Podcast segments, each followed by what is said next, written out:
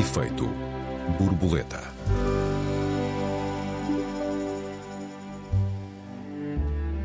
Os escândalos de pedofilia abalam a confiança na Igreja, sexo, desejo, repressão, abuso. O que se passa na Igreja Católica é diferente do que se passa no resto da sociedade. Boa tarde, bem-vindos a mais um Efeito Borboleta. Eu sou o Joel Neto. Eu sou a Raquel Varela. Olá, Joel. Olá a todos os ouvintes. Olá, Raquel. Boa tarde.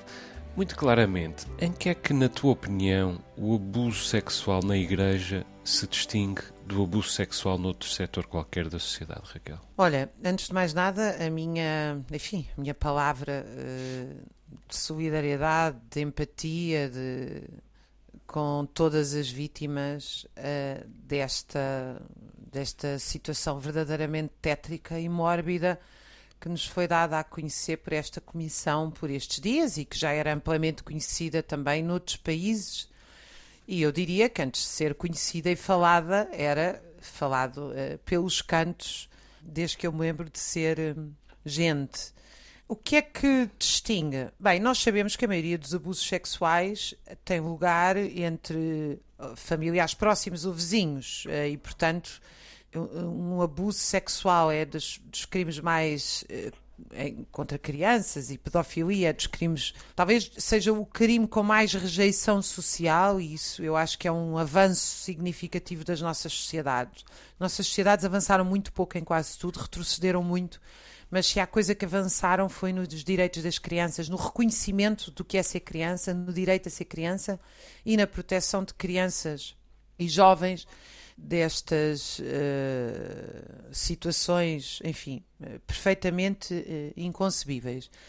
Agora, eu acho que isto na Igreja parece-me que é um problema acrescido ou que é mais grave, porque ele, ele não é mais grave do ponto de vista da vítima, mas é mais grave do ponto de vista social, porque a Igreja é uma das principais instituições organizadas do mundo ocidental, organiza-se a partir da ideia de que prega o bem, a justiça, e justamente por isso ganhou uh, uma áurea de um, confiança ou respeito entre os seus milhões de fiéis, que levam a que a Igreja esteja, inclusive, autorizada em muitos países, na Península Ibérica isso é muito comum, a uh, ter uma mão muito forte nas creches, nos infantários e também nos lares de idosos, não é?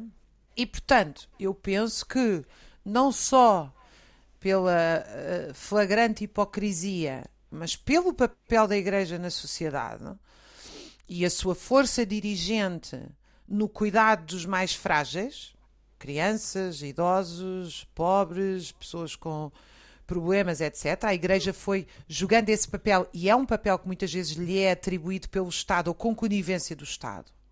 Esta situação uh, representa potencialmente uma maior gravidade, até porque eu devo dizer que tenho uh, bastante admiração por este Papa que contra o Papa anterior forçou estas investigações em vários países.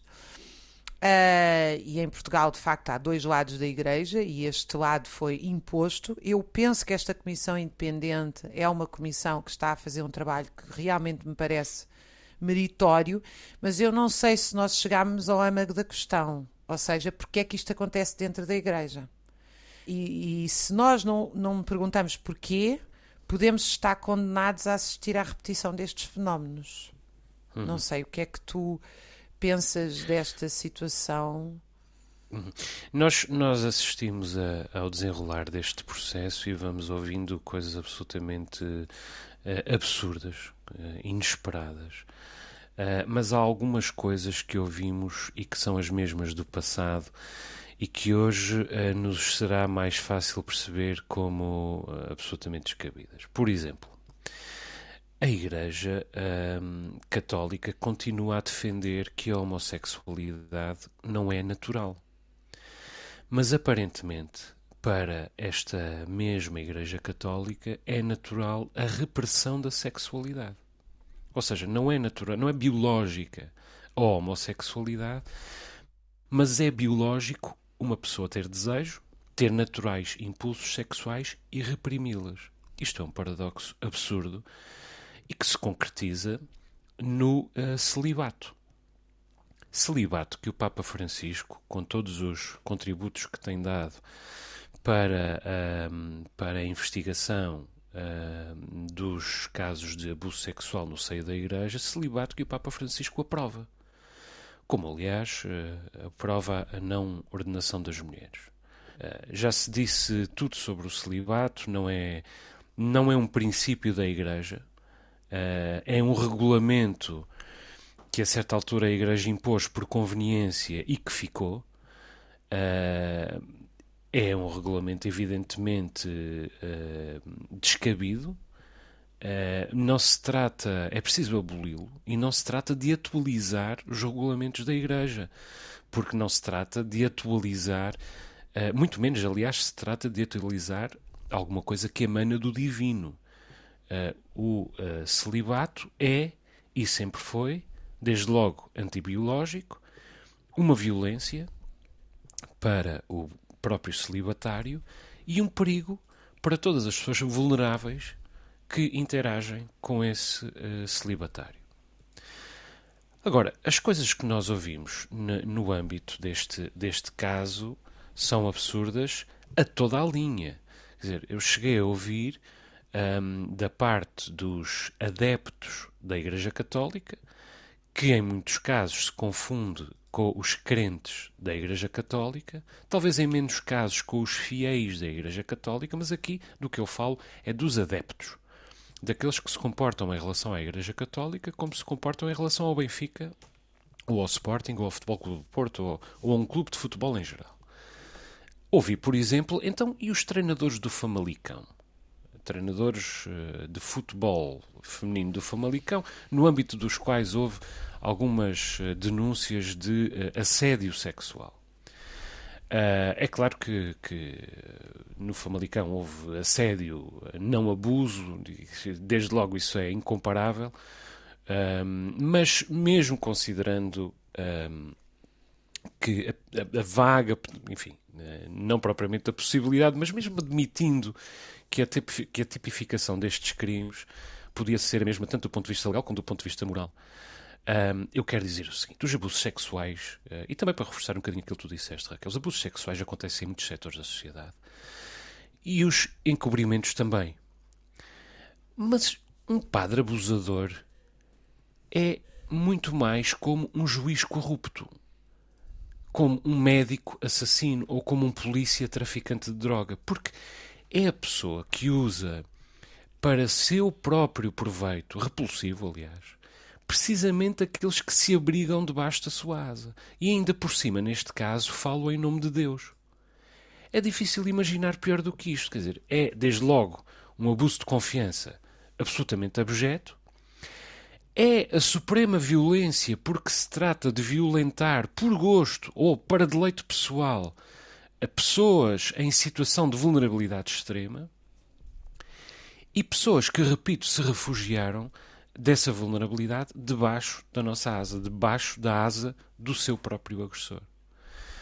Portanto, é, é claro que, que também eu, quando ouvi uh, os primeiros números uh, da comissão encabeçada por uh, Pedro Streste, achei, achei logo que havia ali uma subdenúncia, que, que havia uma subdenúncia em Portugal. Entretanto, o comportamento negacionista da Igreja e dos seus amigos, e mais uma vez, sobretudo, dos seus adeptos, o comportamento negacionista destas pessoas, repito, tem sido, do meu ponto de vista, a melhor prova uh, de que a maior parte dos casos, porventura, a superlativa maior parte dos casos, a infinita maioria, continua uh, por denunciar.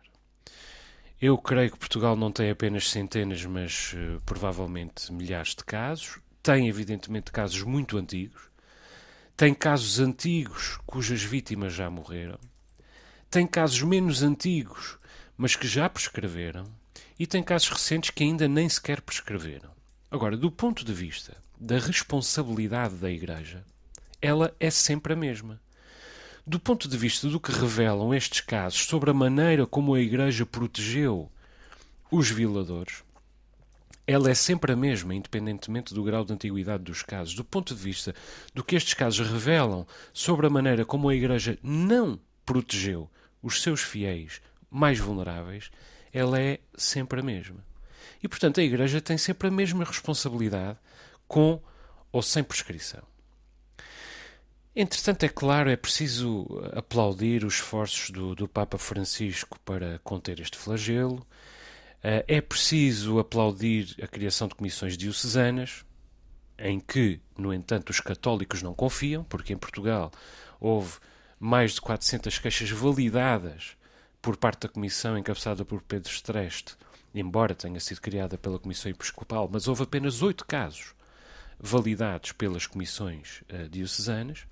No entanto, é preciso aplaudir a criação das, das comissões diocesanas, é preciso eh, aplaudir a própria criação desta comissão de Pedro Streste, que inclui Laborinho Lúcio, Daniel Sampaio, uma série de figuras de máximo relevo uh, e independência, tudo isso são bons sinais. Mas, entretanto, o que é que nós percebemos na última semana? Não foram os números que nós já sabíamos, grosso modo. O que nós percebemos na, na, semana passada foi que a Igreja Portuguesa provavelmente ainda se comporta pior do que as restantes, ou pelo menos do que algumas das restantes. Por isso, se tornou aparentemente um paraíso internacional no encobrimento destes casos. Tanto que se tornou local de exílio de clérigos pelo menos de um clérigo, muito notório, um, a contas com a justiça noutras paragens. O que se percebe com o caso de Ximenes Belo, eu tenho muita pena uh, de ouvir o nome de Ximenes Belo envolvido uh, nestes uh, processos. admiravam muito. Conheci-o há poucos anos num encontro literário. É uma grande, grande decepção. oxalá o Comitê Nobel lhe tire, ou quem me dera que tirasse, o Prémio Nobel da Paz, Agora, a Igreja Portuguesa mentiu durante décadas, provavelmente durante séculos, no encobrimento e continua a mentir. Porque a Conferência Episcopal, ainda, ainda há dias, deu dito por não dito quanto à investigação de um determinado clérigo pela congregação dos dionianos, e aliás, quando se vê a Igreja, a Conferência Episcopal, a desmentir isto, isto ou aquilo, quando se vê em bispos tentando entreajudar-se em conjunto com o Presidente da República, como aconteceu Uh, com o caso de Dom José Ornelas, em que eles a certa altura estão a, a desmentir-se mutuamente e cada um deles a tentar resolver a situação o menos desastradamente possível e, no entanto, a fazer. Uh, a cometer destrambulhamentos ainda maior é aquilo que nós uh, assistimos. Isto é, evidentemente, muito grave. Eu peço desculpa, Raquel, por ter tomado todo o resto da nossa primeira parte. Uh, já te dou uh, a palavra. Estamos Não a chegar ao final desculpa. da nossa primeira parte. Concordo uh, já com tudo o que disseste, claro. Estamos a chegar ao final da nossa primeira parte. Vamos fazer um curto intervalo. Já retomamos o debate. Até já, Raquel. Até já. Efeito borboleta. Efeito borboleta, segunda parte. Esta semana discutimos o desejo, a repressão e o abuso sexual na Igreja Católica. Raquel, há pouco, durante o nosso intervalo, confessavas-me que gostavas de falar do, da Presidência da República, vou apenas a furar. Sim, retomar um bocadinho uh, a nossa conversa ainda há pouco. Uh, primeiro dizer que eu concordo com tudo o que colocaste. Uh, em cima da mesa e justamente com as metáforas e comparações que utilizaste, uh, explicando a gravidade disto. E queria acrescentar uma sobre porque é que é mais grave quando se passa dentro da Igreja. Quando eu referi que a Igreja tem uma capilaridade do ponto de vista de um Estado social subsidiário, podemos concordar ou não, eu, por exemplo, não concordo, eu acho que todos os serviços deviam ser exclusivamente públicos, mas esse modelo existe, não é? Ou seja, existe um modelo em que o Estado subcontrata, digamos assim, ou passa para as mãos de outros setores uma série de serviços, entre eles, nomeadamente os relacionados com a questão das creches e dos lares, em que as instituições ligadas às igrejas têm um papel muito preponderante, ou pelo menos muito importante. As chamadas IPSS, isso. em grande caso. Exato. Em grande... Bom, isso ainda é mais. Repara bem qual é a gravidade disto. É que, porque é que alguém vai denunciar o padre de pedofilia ou de abuso sexual se depois é o mesmo padre que tem influência na instituição que pode ou não abrir vaga para a criança na creche ou o idoso no lar. Estás a ver onde é que eu quero chegar? Ou seja, hum. o que eu estou aqui a dizer é que a gravidade ainda é acrescida porque ela continua a ser uma instituição que, embora arcaica e medieval, tem um papel fundamental na sociedade hoje em dia. E esse papel fundamental, ou seja, tem que haver aqui uma garantia e que não pode ser dada neste momento, que é que há pessoas que se sentiam. A, primeiro, a denúncia da, do abuso sexual, já, já, como todos os especialistas na área dizem, é algo extremamente difícil de assumir. Talvez seja ainda mais difícil de assumir quando se trata de comunidades pequenas, onde a Igreja continua a ter um grande poder em instituições que fazem parte do dia a dia das pessoas. E, portanto, eu só queria acrescentar àquilo tudo que tu disseste esta dimensão extra do que é que significa esta situação. Quero também dizer que eu tenho, como disse, bastante carinho por este Papa e muita consideração por esta Comissão, mas uh, lembrar que a modernidade, os meios de comunicação em massa, uh, a ruptura de vários escândalos é que levaram a uma verdadeira revolução na Igreja. Eu penso que, aliás, o Papa Francisco já é o resultado disso. Ele não é só o propositor destas comissões, ele próprio já é o resultado, porque Bento XVI, em grande medida, foi afastado pelos escândalos de pedofilia que eram sistematicamente encobertos, junto, claro, com a falência do Banco do Vaticano e todos os escândalos económicos que surgiram a seguir a 2008. Sobre a questão do Presidente da República, por tudo aquilo que nós dissemos, eu penso que é gravíssima a atuação de Marcelo Rebelo de Sousa, mas que tem a ver com a sua devoção que aliás disse-o em entrevista que vai a Fátima duas vezes por mês, o que é uma coisa que em qualquer, enfim, qualquer país laico e moderno geraria um escândalo, que sequer houve um debate sobre uh, esta questão, afirma-se como providencialista e está ligado à ala mais conservadora da Igreja, que é a Ação Católica. E a ala mais conservadora da Igreja, com muitas, certamente, nuances entre si, ou no passado foi cúmplice com o encobrimento, ou uh, está a tentar hoje relativizar a gravidade do que se passou. E eu penso que Marcelo Rebelo de Sousa, ao entrar neste jogo, uh, contribuiu ou quis contribuir para essa relativização. E pela primeira vez na vida, o presidente dos afetos ficou sem um tapete. Porquê? Porque houve uma, realmente uma indignação geral, inclusive é de uma base social que tem carinho por esta presidência hiperativa, populista, que foi dizer alto e para o baile, vir dizer que 400 casos afinal não é assim tanto e que afinal fomos mal interpretados, quando ainda por cima uh, o assunto todo foi meter os pés pelas mãos. Quer dizer, uhum. nem Marcelo Rebelo de Sousa nem José Ornelas acertavam no dia, no telefonema, uhum. quem é que o tinha feito, quem é que não tinha feito, uh, o que é que tinham dito e porquê é que o tinham feito. Portanto, uma, uma incoerência completa do discurso que revela justamente este abalo dentro da Igreja. E eu acho que este abalo da Igreja só se pode compreender porque a Igreja só sobrevive como instituição arcaica, mas como instituição arcaica não sobrevive. E eu acho que uhum. esta grande, esta é a grande encruzilhada que a Igreja está, está uh, a viver neste século XXI e que ainda vai, uh, ainda vai ter, quanto a mim, muito mais desenlaces e que a questão do celibato, quer dizer, a mim parece-me que nós devíamos, se calhar, uh, agora discutir esta questão do desejo, do sexo, do celibato, porque esta ideia de que o nosso corpo não nos pertence e é um pedaço de pecado é uma ideia completamente insustentável com a saúde mental. E eu acho hum. que essa discussão tem que ser feita, não é? Parece-me hum. a mim. Eu também acho. Tu abres aqui uma, uma série de linhas de, de debate. Eu gostava de referir-me também à tua expressão arcaica e medieval. Confesso que não me preocupa muito o arcaísmo da Igreja, o medievalismo da Igreja, a não ser do ponto de vista em que nós, em que as sociedades correm risco uh, correm riscos com uh, a Igreja Católica, e aliás com qualquer uh, igreja, e desse ponto de vista ela não é arcaica nem medieval, mas eu se calhar deixo isso um pouco mais para o fim, gostava de falar primeiro de Marcelo Rebelo de Sousa, como tudo. Um, concordando com tudo aquilo que tu disseste, eu gostava de dizer uma coisa em, em, em, digamos, em mais restrita e uma coisa mais lata. Uma coisa mais restrita tem que ver com o pedido de desculpas de Marcelo Rebelo de Sousa na sequência de todo aquele imbróglio em que se deixou uh, afundar, que é uh, absolutamente cínico e hipócrita, e no entanto é praticado por todos nós diariamente. Vamos a ver. Não se pede desculpa se essa história de pedir desculpa se ofendi, peço desculpa se magoei, peço desculpa É um não se... pedido de desculpas. É um não pedido de desculpas. Isso é um oxímoron. Isso não é um pedido de desculpas. Nós pedimos desculpas por. Pedimos desculpas porque. Ou seja, no pedido de desculpas tem de estar a assunção do erro cometido.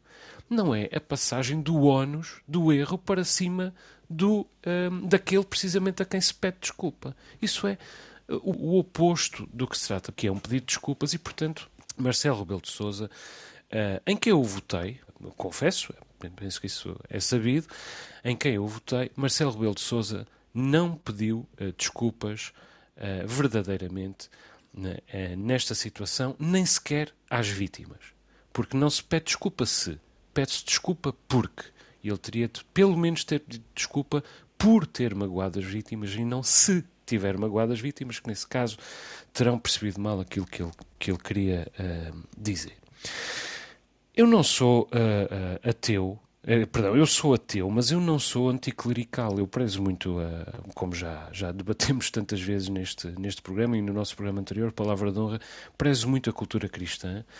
Um, aliás, que professo em, em grande parte, eu sou católico de uma série de pontos de vista, sou eh, não só admirador da arte sacra em geral, mas sou amigo da Igreja e até parceiro de várias iniciativas. Ainda há pouco tempo participei num, num debate uh, do Instituto Católico de Cultura, enquanto ateu, é verdade, mas enquanto cristão cultural também. Portanto, uh, isso é a primeira coisa que eu quero dizer. Nada me move contra a Igreja Católica e também quero dizer que escrutinar a Igreja Católica pelos, pelos abusos uh, sexuais cometidos pelos seus profissionais, pelos seus clérigos, mesmo pelos seus leigos, eventualmente, um, não é um ataque à Igreja Católica. É uma defesa da Igreja Católica. Deixa-me voltar aos meus exemplos de há pouco. Se nós identificarmos e punirmos um juiz corrupto, Estamos a colocar em causa a magistratura ou estamos a defender a magistratura da existência de um, de um juiz corrupto? Se nós uh, uh, uh, identificarmos, escrutinarmos e condenarmos um médico assassino, estamos a vulnerabilizar a classe médica ou, pelo contrário, estamos a protegê-la da existência de médicos assassinos? Eu parece-me que a resposta a estas perguntas é absolutamente óbvia. Só se protege a Igreja Católica escrutinando-a, identificando os seus erros, evidentemente condenando aqueles que cometeram esses erros, mas extirpando esses erros do âmbito da Igreja Católica. Isto é verdade, uh, independentemente da dimensão que nós atribuamos à Igreja Católica, seja ela a dimensão de centro gravitacional de uma fé, ou seja, a sua dimensão de instituição política, que são duas dimensões diferentes que ela evidentemente tem. O que acontece é que em Portugal a Igreja vive na mais absoluta impunidade. E vive na mais absoluta impunidade perante a mais absoluta bonomia da generalidade das elites portuguesas. O exemplo dado pelo Presidente da República é apenas mais um, como tu disseste muito bem. O que Marcelo Rebelo de Sousa fez ao longo deste processo foi, independentemente de tudo o mais que se diga, foi evitar o escrutínio da Igreja. Foi protegê-la mas entendida essa palavra, proteção, da pior maneira possível. Foi não ajudando a saneá-la, mas evitando o seu escrutínio. Foi ajudando-a, no fundo, a varrer o lixo para debaixo do tapete. E essa atitude é onipresente nas elites portuguesas. As elites portuguesas são muitas vezes católicas, é verdade, mas sendo ou não católicas, são muitas vezes adeptas da Igreja, no sentido futebolístico do termo, como eu estava a dizer no início do programa, e sejam ou não adeptas da Igreja Católica, temem sempre o poder da Igreja Católica. O poder económico, o poder social e, sobretudo, o poder político. Até Mário Soares sabia, e aliás deixou escrito, que não se podia mandar em Portugal sem se estar em paz com a, Igreja Católica. E eu não sei se se consegue ou não. O que eu sei são duas coisas. Marcelo Rebelo de Sousa, em quem eu votei, como disse, acaba de viver o seu momento mais baixo em sete anos de presidência, deplorável, tristíssimo, bateu no fundo verdadeiramente. E a segunda coisa que eu sei é que Portugal é tudo menos um país laico. É laico no nome, mas é um país totalmente católico na praxis, independente da concordata ou até por causa da concordata, Raquel. Não, eu concordo inteiramente. Eu, eu de facto, não, eu não tenho uh, rigorosamente nada contra a fé individual e respeito imenso, mas eu acho que nós devíamos começar a discutir abertamente todos os assuntos, inclusive uh, o papel da Igreja nas nossas sociedades e nas nossas mentes, ou seja, porque é que perdura a fé, que é uma expressão irracional, anticientífica e primitiva de relacionamento do homem com a natureza. E, portanto, se eu tenho muito respeito por aquilo que são os sentimentos das pessoas, gostava também de salientar que isso não me impede de dizer que eu considero esses sentimentos fruto das nossas insuficiências sociológicas, históricas e emocionais. A famosa frase do Marx, que a igreja é o ópio do povo, eh, foi, eh, foi reduzida a essa frase pela divulgação uh, stalinista, mas a frase lindíssima, completa é a igreja é o ópio do povo, a expressão de um profundo sofrimento da uh, humanidade. E, portanto, eu acho que tem essa estrutura não só de alienação, mas também de procura de cooperação, de reestruturação de comunidades, etc. Um, e, e, agora, eh, evidentemente que a Igreja, além disso tudo e desse papel, também tem um papel de uh, organizadora coletiva espiritual do mercado. Porque mesmo os setores mais ultraconservadores, como Marcelo Rebelo de Sousa da Igreja, continuam a ser liberais do ponto de vista económico. E eu penso que essa é a razão porque nós hoje continuamos a ter um Estado não laico. Porque a Igreja tem muito pouco poder, mas conserva um poder simbólico que em parte é quase como se o mercado sem espírito não lhe restasse outro espírito que não o da própria Igreja. E, portanto, digamos assim, é, é, é o século XXI que vai dar a mão à Idade Média e dizer: sim, senhora, nós expropriámos nas, relações, nas revoluções liberais, mas queremos que vocês permaneçam com esse poder simbólico, que é, que é também, atenção, um poder de dominação, porque o alívio do sofrimento com ideias fundamentalmente irracionais, não deixa de ser uh, um processo de, uh, de dominação. E, portanto, eu acho que é essa a razão, porque o Estado português continua a ser um Estado muito pouco laico, e é verdade que, digamos assim, os setores liberais, burgueses, progressistas, as classes médias, etc., ficaram muito assustadas com o golpe uh, do 28 de maio, que iniciou a ditadura em Portugal, e autoculpabilizaram-se pelo seu anticlericalismo radical, não fazendo nenhum tipo de política uh, laica um debate ideológico no 25 de Abril laico não foi feito. Curiosamente, o 25 de Abril fez praticamente tudo menos isso. Aliás, o, o, próprio direito ao aborto foi conquistado muito depois da Revolução dos Escravos em Portugal. Portanto, é uma coisa que tem 20 anos, se não me falha a memória. E eu penso que uh, esse debate também devia ser tido na nossa sociedade. Mas deixa-me só voltar à questão do corpo e do desejo e do pecado. Eu uh, brinco com aqueles que me são próximos e que posso brincar, não é? Só podemos brincar com quem amamos normalmente, ou com quem temos muita amizade. E eu brinco com os meus amigos todos que passaram por escolas religiosas ou por seminários uh, com esta frase que, que uh, enfim, é uma, é uma, uma constatação empírica minha, não tenho nenhum, nenhum estudo, nem nenhuma estatística que o diga, mas tenho sempre a sensação que quem passou por escolas católicas têm uma espécie de constrangimento do corpo. E eu acho que essa marca uh, está lá. Ou seja, uh, o catolicismo, uh, na Idade Média, por razões de transmissão da propriedade, no fundo o que eles queriam era conservar a propriedade. E, portanto, daí não haver mulheres e não haver filhos, porque isso impede a divisão da propriedade. O catolicismo criou, desenvolveu, estruturou e aprofundou isso, obviamente, não começa na Idade Média, mas a Idade Média é um, é um, é um é muito mais marcante desse ponto de vista, uma visão do corpo como lugar de pecado e uma visão do prazer. O prazer é para ser condenado, o próprio riso era, era para ser condenado. Uh, e isto, uh, que perdurou neste simbolismo do celibato, que os escândalos de pedofilia, e muito, uh, uh, muito antes dos escândalos de pedofilia, situações felizmente mais saudáveis, como a quantidade de padres que tinham filhos e que toda a gente sabia que tinham filhos porque tinham relações com mulheres da aldeia, fosse do que fosse. Ou seja, nunca houve, esse é um celibato por cumprir, não é? Portanto, aquilo que nós, as, as notícias que existem é que o celibato implica um sofrimento antinatura de uma enorme brutalidade que é cumprido para inglês ver, porque eh, de facto não é cumprido. E existe, de facto, na minha opinião, e aí sim os estudos, uh, há estudos científicos bastante interessantes e sociológicos da repressão institucional sobre o corpo, cria, acentua ou potencia a perversidade. E eu penso que se a Igreja não fizer esta, esta reflexão sobre si própria, o que vai acontecer é uh, sofisticar-se a forma dos abusos, mas não diminuí-los. Porque as causas vão estar lá. Uhum.